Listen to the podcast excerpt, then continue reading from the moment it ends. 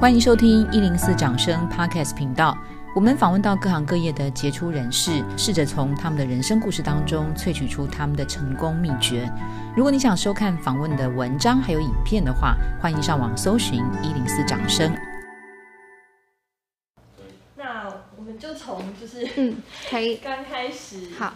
就是若以今年就是进特效化妆第十年了嘛，嗯，那想要就是了解一下说，因为大学的时候是念原制的资传系，对对，那可以先聊聊说当初是怎么样就是决定走进特效化妆这条路的。嗯，我在大学的时候，其实让我接触到特效化妆，大概是我大三的时候，那时候进到电影社，然后开始去看了很多电影。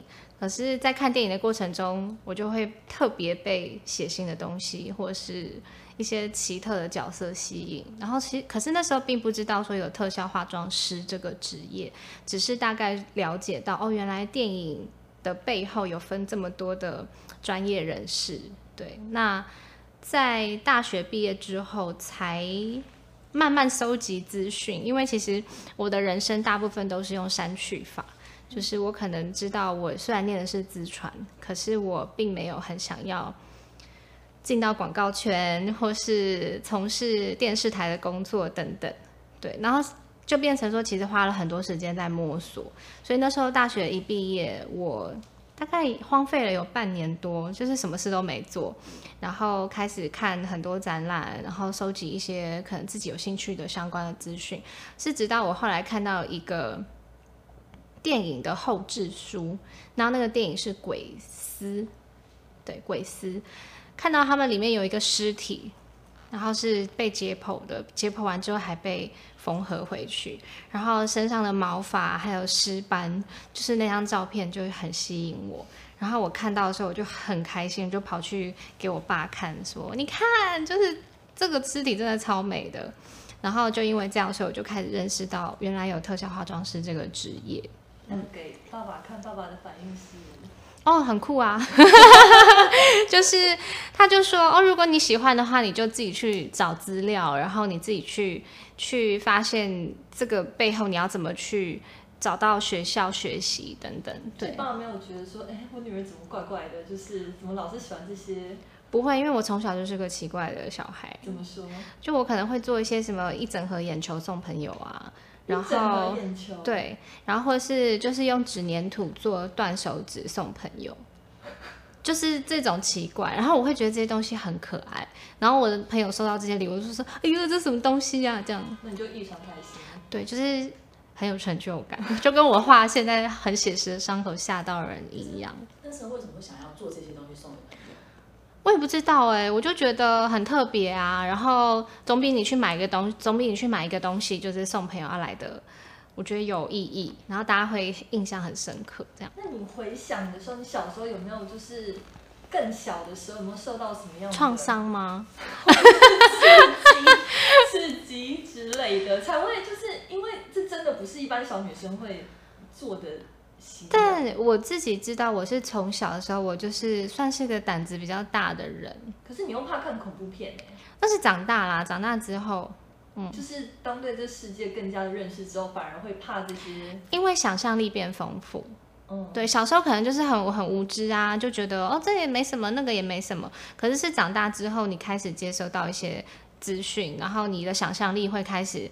去想啊，玻璃后面会出现什么，或是马桶会不会伸出一只手来擦你的屁股之类，就是会自己乱想这些东西。所以你小时候就是觉得，当时就是觉得，比如说以以我自己来讲，我觉得可能小时候看蚕宝宝觉得超可爱，然后超可爱啊，然后长大就想说到底是什么样的？嗯，其实我小的时候没有说变态到去研究人家的尸体或者是脂肪这些，可是我是因为开始学到。真的学到这个专业，进到这个专业之后，开始对于如何把假的东西变成很写实、很真，会有一个追求。对，所以其实是真的学到专业之后，才开始呃专精在这些东西的研究。从小到大，我的兴趣都是很多的。像我国小的时候，我是田径队，然后也是桌球校队。在运动上，我是很很热衷也很喜欢的。那那时候甚至连我体育的老师都说我是可以练到就是代表队的这种等级。对，然后可是其实我爸妈在那时候就会有一点觉得，哎，女生不要那么就是你知道粗粗壮壮，然后晒很黑，每天在操场上训练。可是我也知道说这个东西是我很喜欢的，但是内心就会很直接有一个感觉，说我难道真的要这样子训练，呃，训练一辈子吗？还是只是说把它当成是一个兴趣就好？那当然，在升学的过程中，这个东西就慢慢的。淡掉了，淡化了，然后，呃，在到了高中准备升大学的时候，当然那个时候也还没有完全确定自己的兴趣是什么。可是我在小的时候也是，爸妈会让我接触很多像画画，或者是带我去参加很多画画比赛。那兴趣也是这样慢慢培养起来的。可是并没有去走到像美术班这样子这么的专业。对，可是。在高中准备要推甄申请到大学的时候，其实我申请了很多科系，耶，像辅大意大利文系，然后元智资讯传播，然后用自己曾经过往的一些比赛的经历去申请这些学校。那会选择元智资传，其实主要是可能还是跟绘画有一些关系。那我觉得语言的东西，可能我自己随时想要去学。都可以，所以就变成我就删去掉，因为我也上了这间学校，所以我就删去福大意大利文系。因为前面的时候你是讲说在大三的时候进电影社，电影社对，然后那时候是社长，嗯，社长，然后所以就常常要找一些各式各样的电影给大家看，对对对对，嗯，所以那时候就摸索到说，哦，我好像喜欢恐怖片。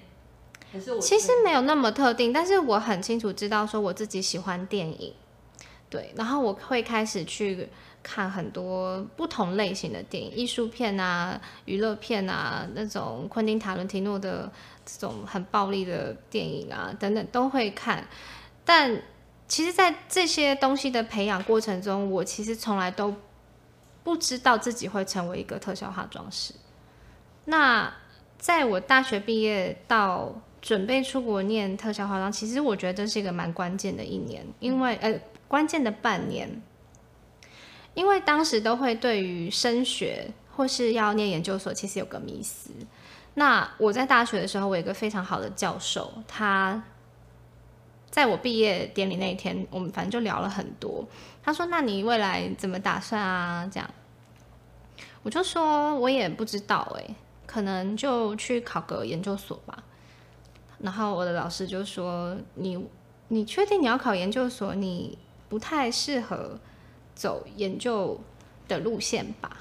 因为他其实，在大学这四年，他启发了我很多创作的一些动力跟能量。怎么说？就是他曾经出过一个作业，就是你要用一百种方式去画一个东西，你可以用各种画法。”材质去呈现，那全部的东西就是要画在这个本子里。那这个作业其实对我印象来说非常深刻，因为一个东西你看到一个鞋子就是一个鞋子，可是你要怎么把这个鞋子用不同的方式呈现出来？那这东西就激发了我创作的这种动力。对，然后这个老师其实影响我真的蛮深的，他是教，忘记科是名字，对。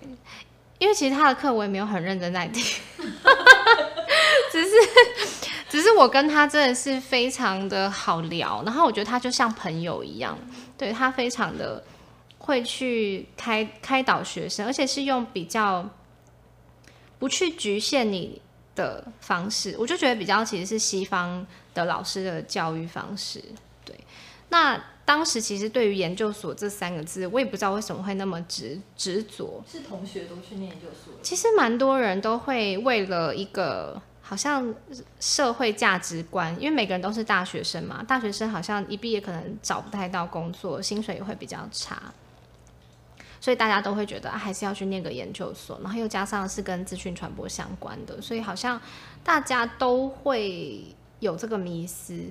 那后来是我毕业之后，我去参加了一个国外的工作坊，他在法国叫布瓦布谢工作坊，然后那个工作坊其实它是集结了全世界的设计师跟艺术家来当讲师。那你可以在台湾的时候就选这些老师的课程，所以在这课程里面，其实我也收获，呃，就是我也接收到很多讯资讯。大家在跟我聊天的时候，大家说：“哦，你大学刚毕业，那你之后要干嘛呀？”这样，那我就说：“哦，我可能会去考研究所吧，我也不知道。”可是每一个人给我的反应都是：“为什么要念研究所？”然后整个工作坊结束之后，我也我我也跟团队就是做了一个很大的一个地景艺术，然后用布料跟颜色去做色块的一个地景艺术。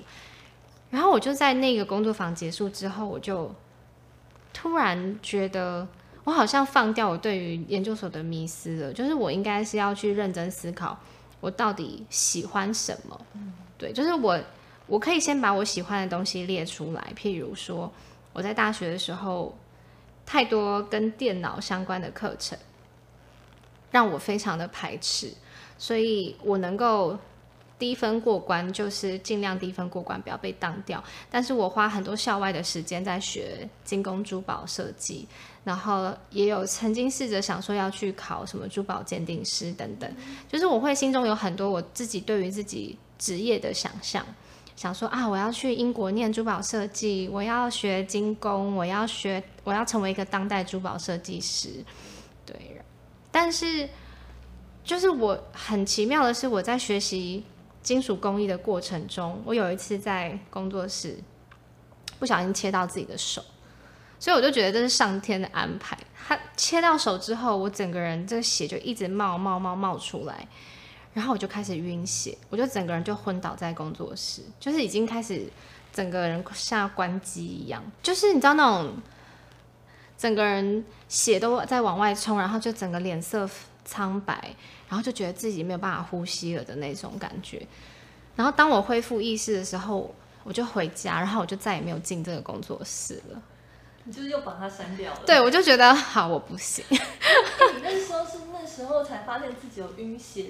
才第一次认识到这件事，还是其实再早之前的时候你就知道自己有这样子的问题？其实，再早就有，因为我会因为打针休克，然后我会因为看到尖锐物刺到皮肤，我会不舒服，然后会开始心跳加速的这种这种体质，也有可能是我自己内心的恐惧，但我也不知道为什么。好，我就在金属工艺的这个教室有了这个经验之后，就让我很害怕继续再切刀，对，继续再切刀，或者是说我我在处理这些硬材质的时候。施力不当，我会不会造成什么其他的更可怕的后果？所以，这个成为珠宝设计师，或是成为当代珠宝设计的这个梦想，好像就就也被我删掉了。嗯，然后接下来是如何发现？OK，那就电影哦。接下来就是看到。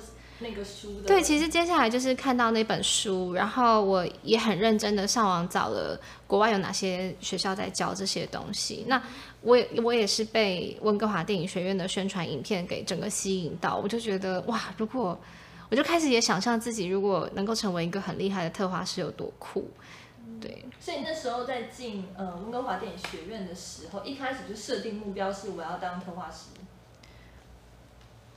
还是其实那时候其实什么都学。其实我当时没有这样想哎，我当时只有觉得这个行业在台湾很稀有，然后我觉得很酷，就这样，就是这个这个脑袋里的念头就这么简单而已。我也没有觉得先想到我回来要我要不要回来，我要不要学完之后真的变成特化师？没有，我当时心中就只有觉得我想要做一具很厉害的尸体。就这样，嗯，然后然后就是，就是一个很单纯的梦想跟目标，就是看到呃宣传影片，然后想到要做一个很厉害的尸体，嗯，是这样的连接性。应该呃说，我看到学校的宣传影片，我觉得能够参与像这样的电影拍摄，我觉得非常的热血。嗯、对，那你还没有进到电影圈，你会觉得？会对电影圈有一个想象，然后对好莱坞有一个想象，对，所以你会因为这个东西而驱使你想要朝这个专业发展。那当时也觉得我就是喜欢血腥的东西，我就是看到尸体，尸体上面还有真人的毛发，那你就会觉得天啊，真的是太酷了！如果我有一天我可以做出这样的尸体的话，我会觉得很骄傲。呃，我爸爸妈妈是很坚持，在我们可以学习的阶段，让我们无后顾之忧的学习。对，所以其实我在准备要出去学这个专业的时候，我大概知道自己会花多少钱。那我当时也是觉得说，我爸其实是一个眼睛，就是一个眼睛都没眨，他就说：“哦，好啊，这样。”因为他认为他看到我在讲这个事情的时候，眼睛是发亮的，他觉得我是会很投入的，因为这个其实就跟我从小的性格也有关系。当我想要做一件事情的时候，我会找尽各种方法去达成目标。就是如果我已经喜欢这个东西了，就举个例子，我以前在幼稚园的时候，我还不会呃游泳，我还不会换气，可是社区就有游泳比赛，然后我就直接跟教练报名了。然后教练幼稚园大班还是国小一年级，然后我就跟教练说我要参加比赛，教练就说：“可是你还不会换气耶。”我就说：“没关系，我要参加。”然后我就回家跟我爸妈说我要参加游泳比赛，然后爸妈说你不会换气，我就说没关系。然后结果我游泳比赛的时候，我就从游泳池的这一头一口气游到对面，然后再站起来呼吸，然后再一口气游回去，然后我还得了第一名。就是我就是其实很短，大概我觉得有个三五十公尺，五十公尺左右，但是我。我就知道我自己想要赢的那个动力，或是我想要挑战我自己的那一股那个动能，这是我从小我就知道。那时候是有什么奖品让你就是毅然决然？没有，然后我就觉得，你看我不会换气，我还得了第一名，就是会有一种，哎，我做到了。然后我爸妈也觉得很傻眼，就是哈，你不会换气，然后你还参加比赛，还有一件更扯的事情。我在国小像六五年级的时候，也是报名参加呼啦圈比赛，但我不会呼啦圈。然后我报名完之后，我才跟我爸妈说：“哎，我报名呼啦圈比赛。”爸爸说：“你不会呼啦圈呢？”我说：“那你买一个给我。”然后他们就好买了一个，而且买了一个特别重的，就是那种厚的水管的，不是塑胶的。我就每天放学之后，我就从大概四点钟一路练到晚上六点。然后就练练练，就后来比赛的时候，我也是得第一名。然后一分钟还什么一百一百二十几下，还一百三十几下，反正就是拼命摇，拼命摇，拼命摇。然后我也是觉得说，哦，你看我也达成我的目标了。所以其实我爸妈知道，当我认定一件事情我想要做到的时候，其实我是会卯足全力的。虽然我花了很多时间在啊学一学这个，学一学那个，可能中间遇到一些一些。意外，我就好像算了算了这样。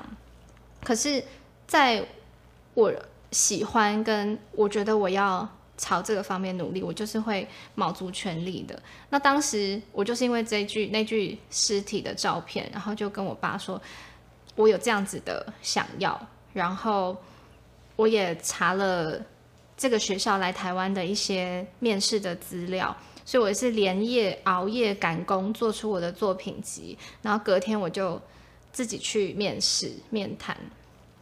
但去面谈之前，我也没有跟我爸妈说，然后是一直等到我面谈完了，他们只是看我自己很忙，不知道在干嘛。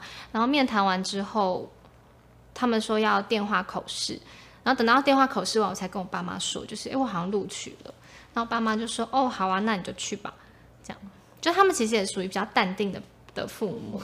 对，不会什么家庭革命啊，或是去好像阻挡你自己想要成就的事情。所以，比如说像呼啦圈那一段好了，嗯、其实其实你是很奇怪，通常人家要参加比赛，是你已经会了，然后觉得哦自己好像可以，但是你是看到那个比，先是看比赛想要，然后再去练。这可是我我自己也会觉得，我在现在所有做的案子里面，我发现我也是这样。只要是我没做过的东西，我不会的东西，我更有动力去做。像我没有做过尸体，我没有做过整具的尸体，但我一直到我可以做到这个时候，我就开始思考我要怎么达成目标。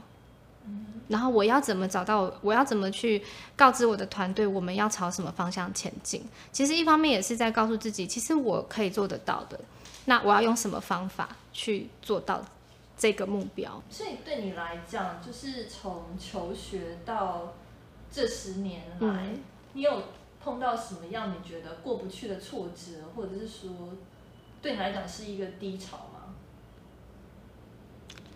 我觉得最大的低潮就是，可能在在亚洲或是在台湾，电影剧本的类型可能真的比较少，对，所以当我发现我可能要重复在做一些小伤口，或是这个电影里面可能只有少部分的特效化妆的时候，我以前的心态是会觉得有点无力感，对，可是。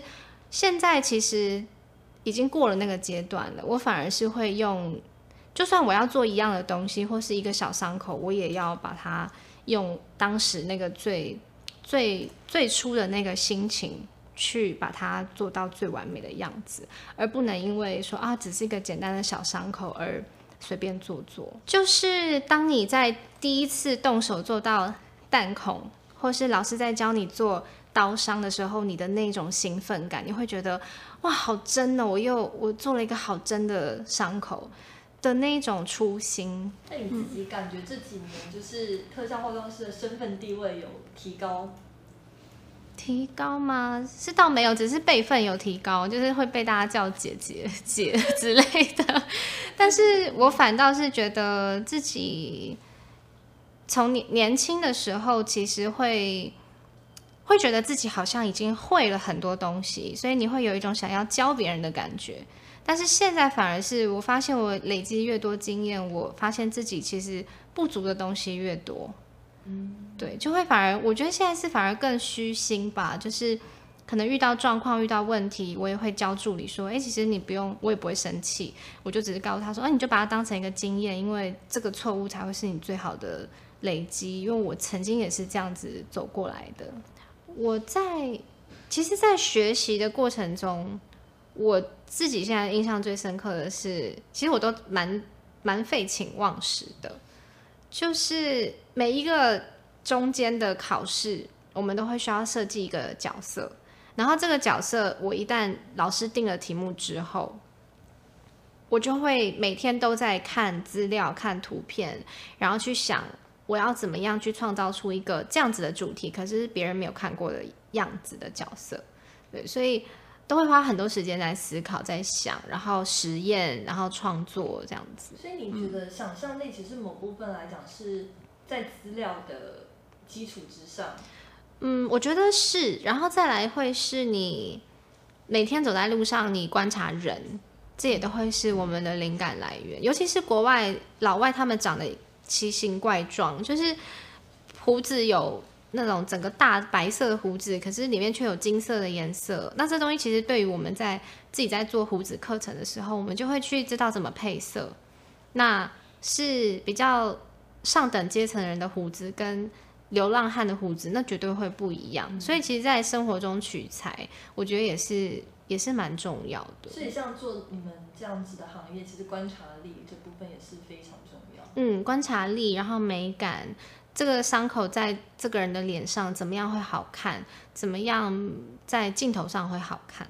那就先跳一下问一下好了，嗯、就是你觉得就是要成为一名特效化妆师要什么样的特质？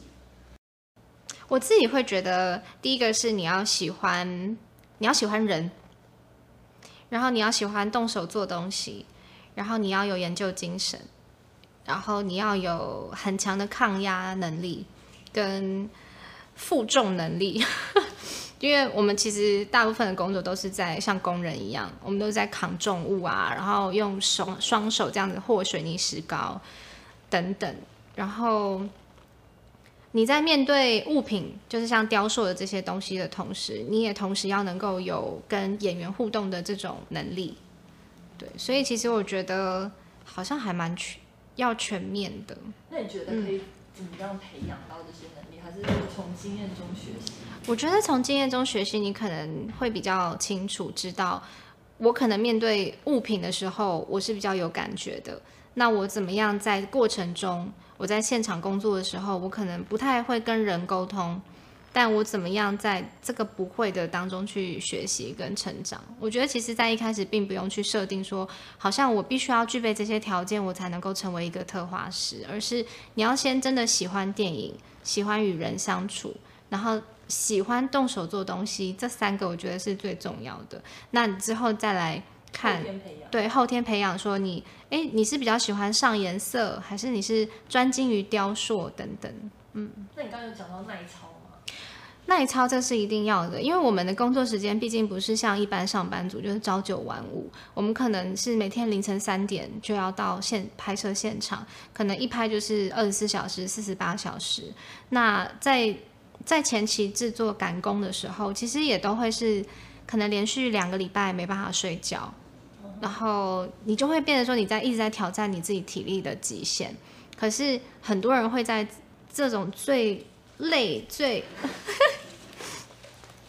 很多人会在这种最累最崩溃的时候就真的崩溃了，就放弃。对，可是通常我自己会是，呃，越到这种濒临崩溃的时候，我就会觉得我一定要超越这次的极限。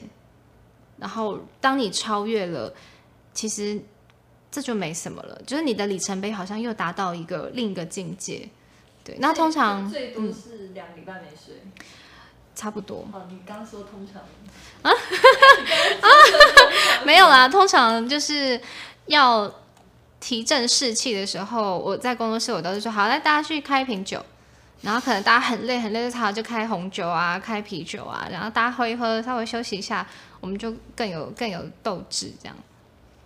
那我看有些好像特效化妆师是不是还必须要去做兼差，做其他的？嗯，我觉得这可能是我自己最大的一个坚持，就是我一直都相信专业分工。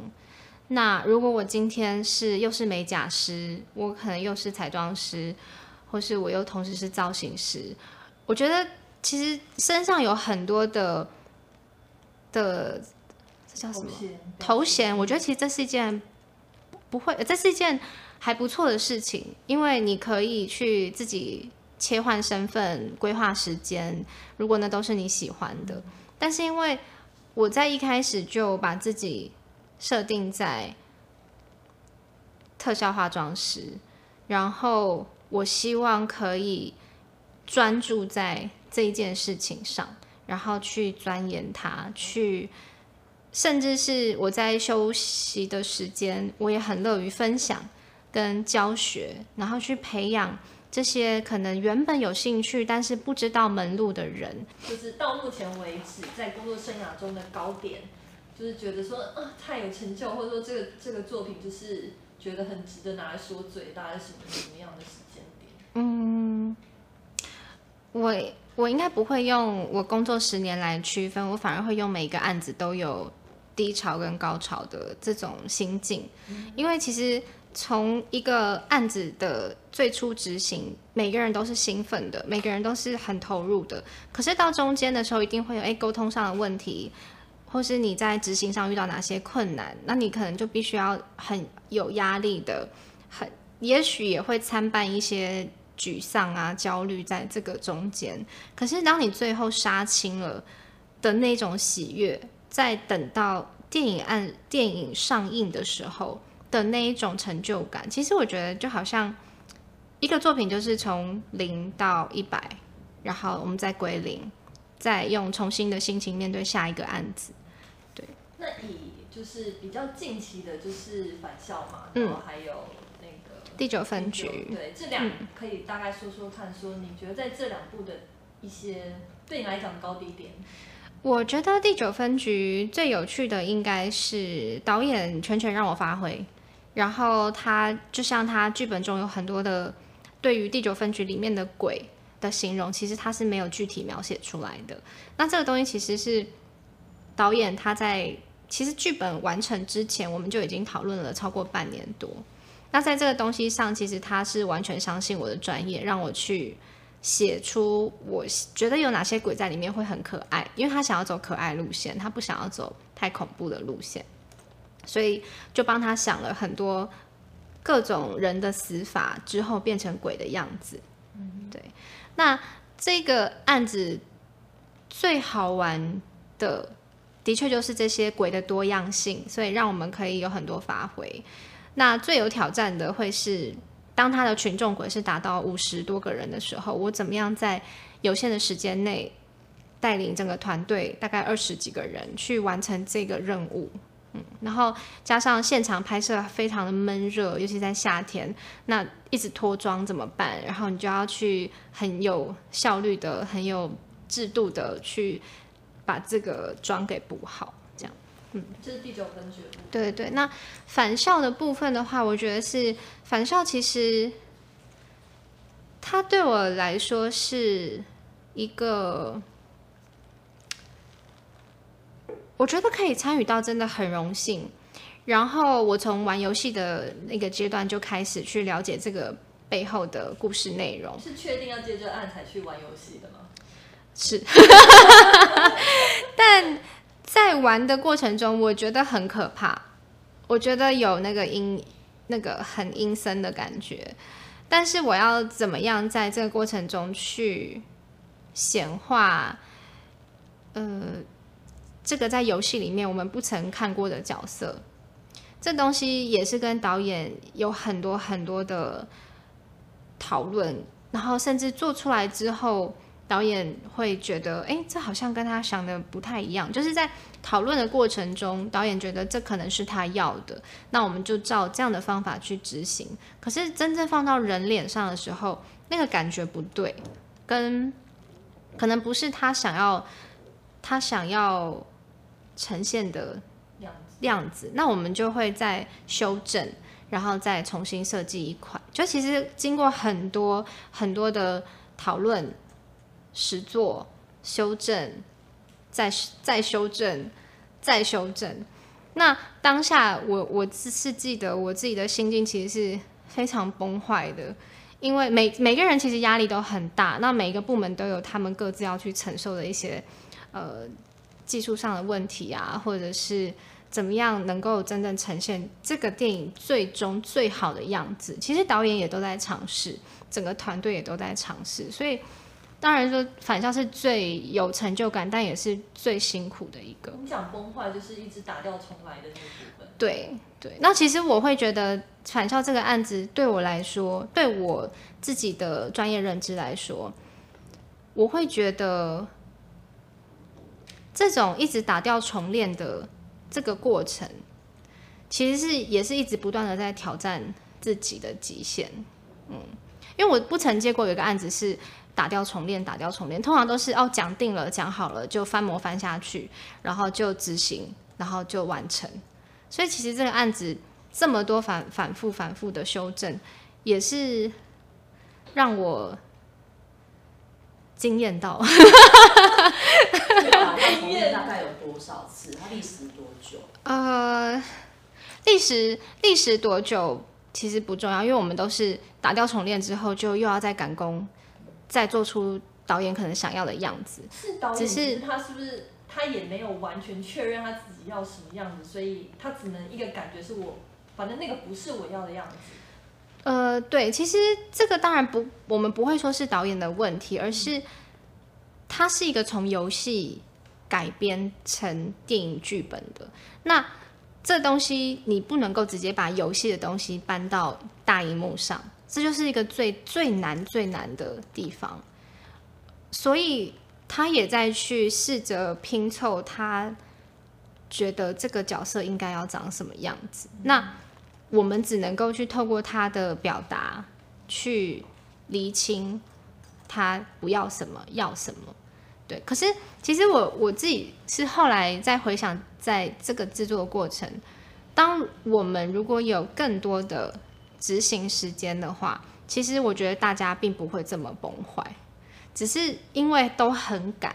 像很多美国的团队，他们在分享他们的幕后制作的时候，也都会有这个问题，就是导演他觉得试完，就像《猩红山庄》，他们光是那一个鬼的颜色，就试了在不同灯光底下的不同红色。所以，当我看到像这样的文章的时候，我就会觉得，哎，其实我也曾经经历过这样的的事情。然后它是一个很好的经验，因为我们在这个过程中，我们不断的是去磨合、去尝试，然后最后的效果是好的，那就是一个最大的成就。这样子做下来之后，你觉得你印象最深刻、跟最喜欢的作品是什么？因为之前我们看到说，是不是有很喜欢那个无头女尸？其实我最喜欢两个，一个是无头女尸，但是我觉得无头女尸可以更好。就是它的柔软度啊，还有它的一些我觉得真实感的东西，我我我会想要再挑战一次，让让它做的更写实。如果下一次希望哪一希望？对对对，希望还有哪一个导演可以，就是比如说从中间截截截身体截一半的这种，我们也可以。对，然后，但是我最喜欢的其实是《痴痴的爱的蜥蜴人》。哦。嗯，因为我觉得那个东西在台湾电影里面来说是很少见的，可以颜色这么鲜艳。这么可爱，然后花其花我们很长的时间去雕刻制作那些假皮，嗯，我觉得是有点阿凡达人。对对，我觉得那个那个奇幻的东西，其实我我是很喜欢的。嗯，那请教一下，就是说，因为通常您想要从事电影的，毕竟在台湾的市场，嗯，是并没有那么多的需求好了，嗯，那那个时候没有想过说再继续待在。好莱坞的那样子的欧美市场，还比较庞大的一个特效需求的市场面。嗯嗯，这当然这个有考量到一些很现实的问题，就是居留的问题。那我当时其实为了有想要留下来，然后我有再去申请呃学生签证，然后对想留在加拿大，然后有去还是有去一些工作室去做工作，可是。很多东西我们变成我们没有保险，我们没有没有办法被执行。那在这样的情况下，当然如果你要就是继续留在那边，也不是没有办法。可是我会觉得我好像那不是我，好像那不是我想要的，所以我当时就申请了呃北京那边的工作室。我想说，试着丢丢看，我也丢了泰国的，我也丢了北京的，就想说先离开加拿大这个环境，然后去到别的国家工作看看，然后再看后续要怎么规划，要怎么走，就边走边看。所以你那时候在加拿大的第一年的时候，就是是念书嘛，然后第二年就是有跟一些独立制片工作室合作，对对，然后之后就是到。北京联凯的工作室，对，因为在中间的时候，我看到报道说，就是其实，在你得奖那年，你还有发生另外一个人生的大事嘛？对对对，嗯，要不要谈谈那那一段对你来讲？呃，其实对我来说是很突然的，因为那完全是我人生中没有规划的事情。对，那既然遇到了，就觉得那就一样吧，就接受挑战吧。嗯，是当时就想说，虽然很年轻，但还是就是就是觉得，因为应该说我的人生也虽然我的人生是，就是我我我我会觉得我的人生是，呃，一方面用删去法，一方面我会很。直接面对我眼前的挫折、考验、困难等等，对，嗯，然后所以，所以你觉得就是提早的发生会对有对你的工作有什么样的影响吗？嗯，我觉得反倒是更快的让我自己可以在工作跟生活达到平衡。怎么说？嗯，因为像假如说我到现在如果才。面对到这个问题，我可能会更放不掉我已经经营十年的事业。可是当我同时并行的时候，我当然还是会有一些拉扯，还是会有一些放不掉。可是在这过程中，你也会看到生活的美好，然后你就会在这个十年内，你找到了生活的平衡，也找到了事业的平衡。嗯。所以你是怎么样做到说，就是？达到平衡吗？两个礼拜不回家，两三个礼拜不回家，然后可以不可以？对。哦、呃，我觉得是，当然就是家人是很大的支支柱，然后也是最大的靠山。对，那可能就是帮忙照顾，然后同时其实也让小孩去参与到我的我的工作到底在干嘛，因为让他去了解他，到底为什么都不在家？对，他就会觉得说哦，其实我妈是一个很酷的人，然后她就会。她会，因为有的时候我会在身上做一些伤口，然后回去说啊、哦，我受伤了哎，然后她一开始就很紧张，她就会拿一些什么药来帮我说妈妈擦药这样，然后我就会在她准备要帮我擦，我就把它刮掉，然后她就这样，你为什么要骗我？然后或者是万圣节的时候，她就会是我史上最大牌的客户，他就是躺在床上，因为他很早上学，然后他就要躺在床上。我就是他躺着，我就帮他画，然后就是画成超可怕的僵尸，然后他去学校就把所有同学都吓死，然后他就很得意，面子啊。对，而且他每次都得第一名，而且以前他都会说他要他要什么蝙蝠侠什么那种英雄角色，然后我就说拜托，这很无聊哎，我说可不可以来个抽肠子，然后把它咬断喷血？他以前就说我不要我不要，我就说你那个蝙蝠侠真的太无聊了，对。然后后来他现在开始就说哦，我明年要来个什么更恶心的。然后今年还让他带了他自己的那个翻了一个角膜，然后那个角膜就是把它做成断角的样子，然后放在标本瓶里面，然后他就这样抱着去学校。嗯，所以他现在有在跟你就是有要教他那些吗？没有啊，但他就是会跟会跟着一起看鬼片，会跟着一起看一些恐怖的东西，但他都会说我知道啊，这假的。他也是变成一个淡定哥。就是我觉得让让小孩子去参与你的生活，让他真的是了解，其实这件事情就没有那么困难。所以你觉得后来就是你决定回台湾跟就是结婚生子这个部分有关联吗？还是其实一切顺其自然？嗯，一切都顺其自然呢？因为以前会比较以事业为重，那我会觉得我想要在我想发展的地方发展。对，那其实在中国工作并不是不好，而是我觉得我会找不到一个我我可以失利的点。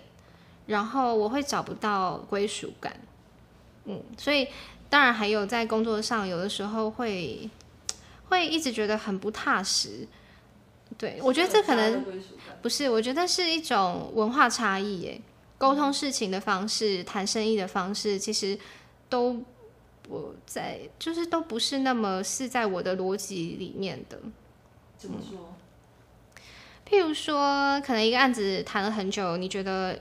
就会是你来做，结果到了可能已经觉得要谈好了，隔天就哎怎么翻脸不认人，这种都有，就是很多你没有办法预期的情况。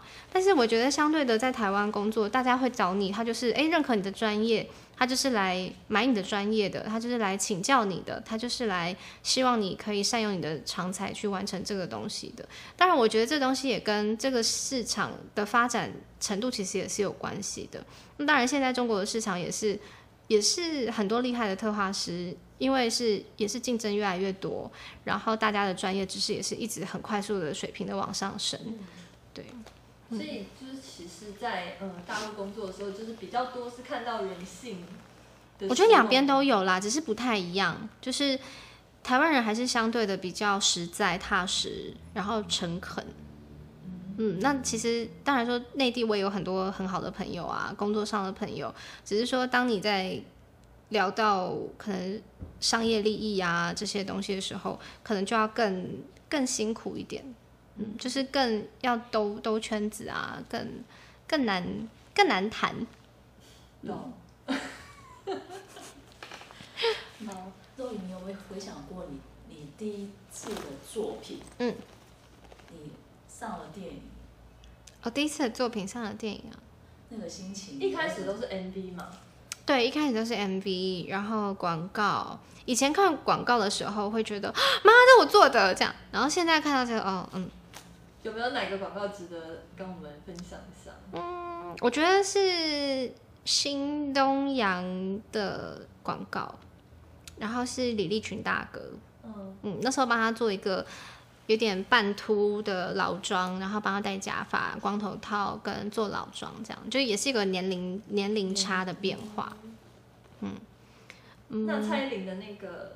蔡依林的美杜莎的头套是她来工作室翻模，然后我们呃把这个头模寄到美国的团队去做出那个线路会动的蛇，然后他们再寄回来。对，那其实我后来有在帮他们去重新做那个头的装置的修改，因为外形上就是可能不太适合舞台，太素了，对，所以才帮他们去做加强这样子。嗯，那当初是一具尸体的照片，对，让你踏入到这个行业，嗯，所以你刚刚你你跟父亲讲到说你要做到，你未来想要做一具很酷的尸体，嗯，你觉得你有达到这个了吗？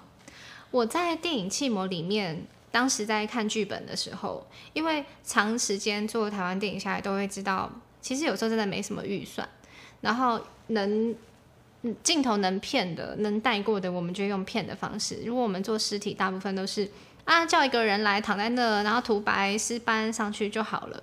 可是当我在看《气模》这个剧本的时候，他就是写有一具断头女尸漂浮在河边。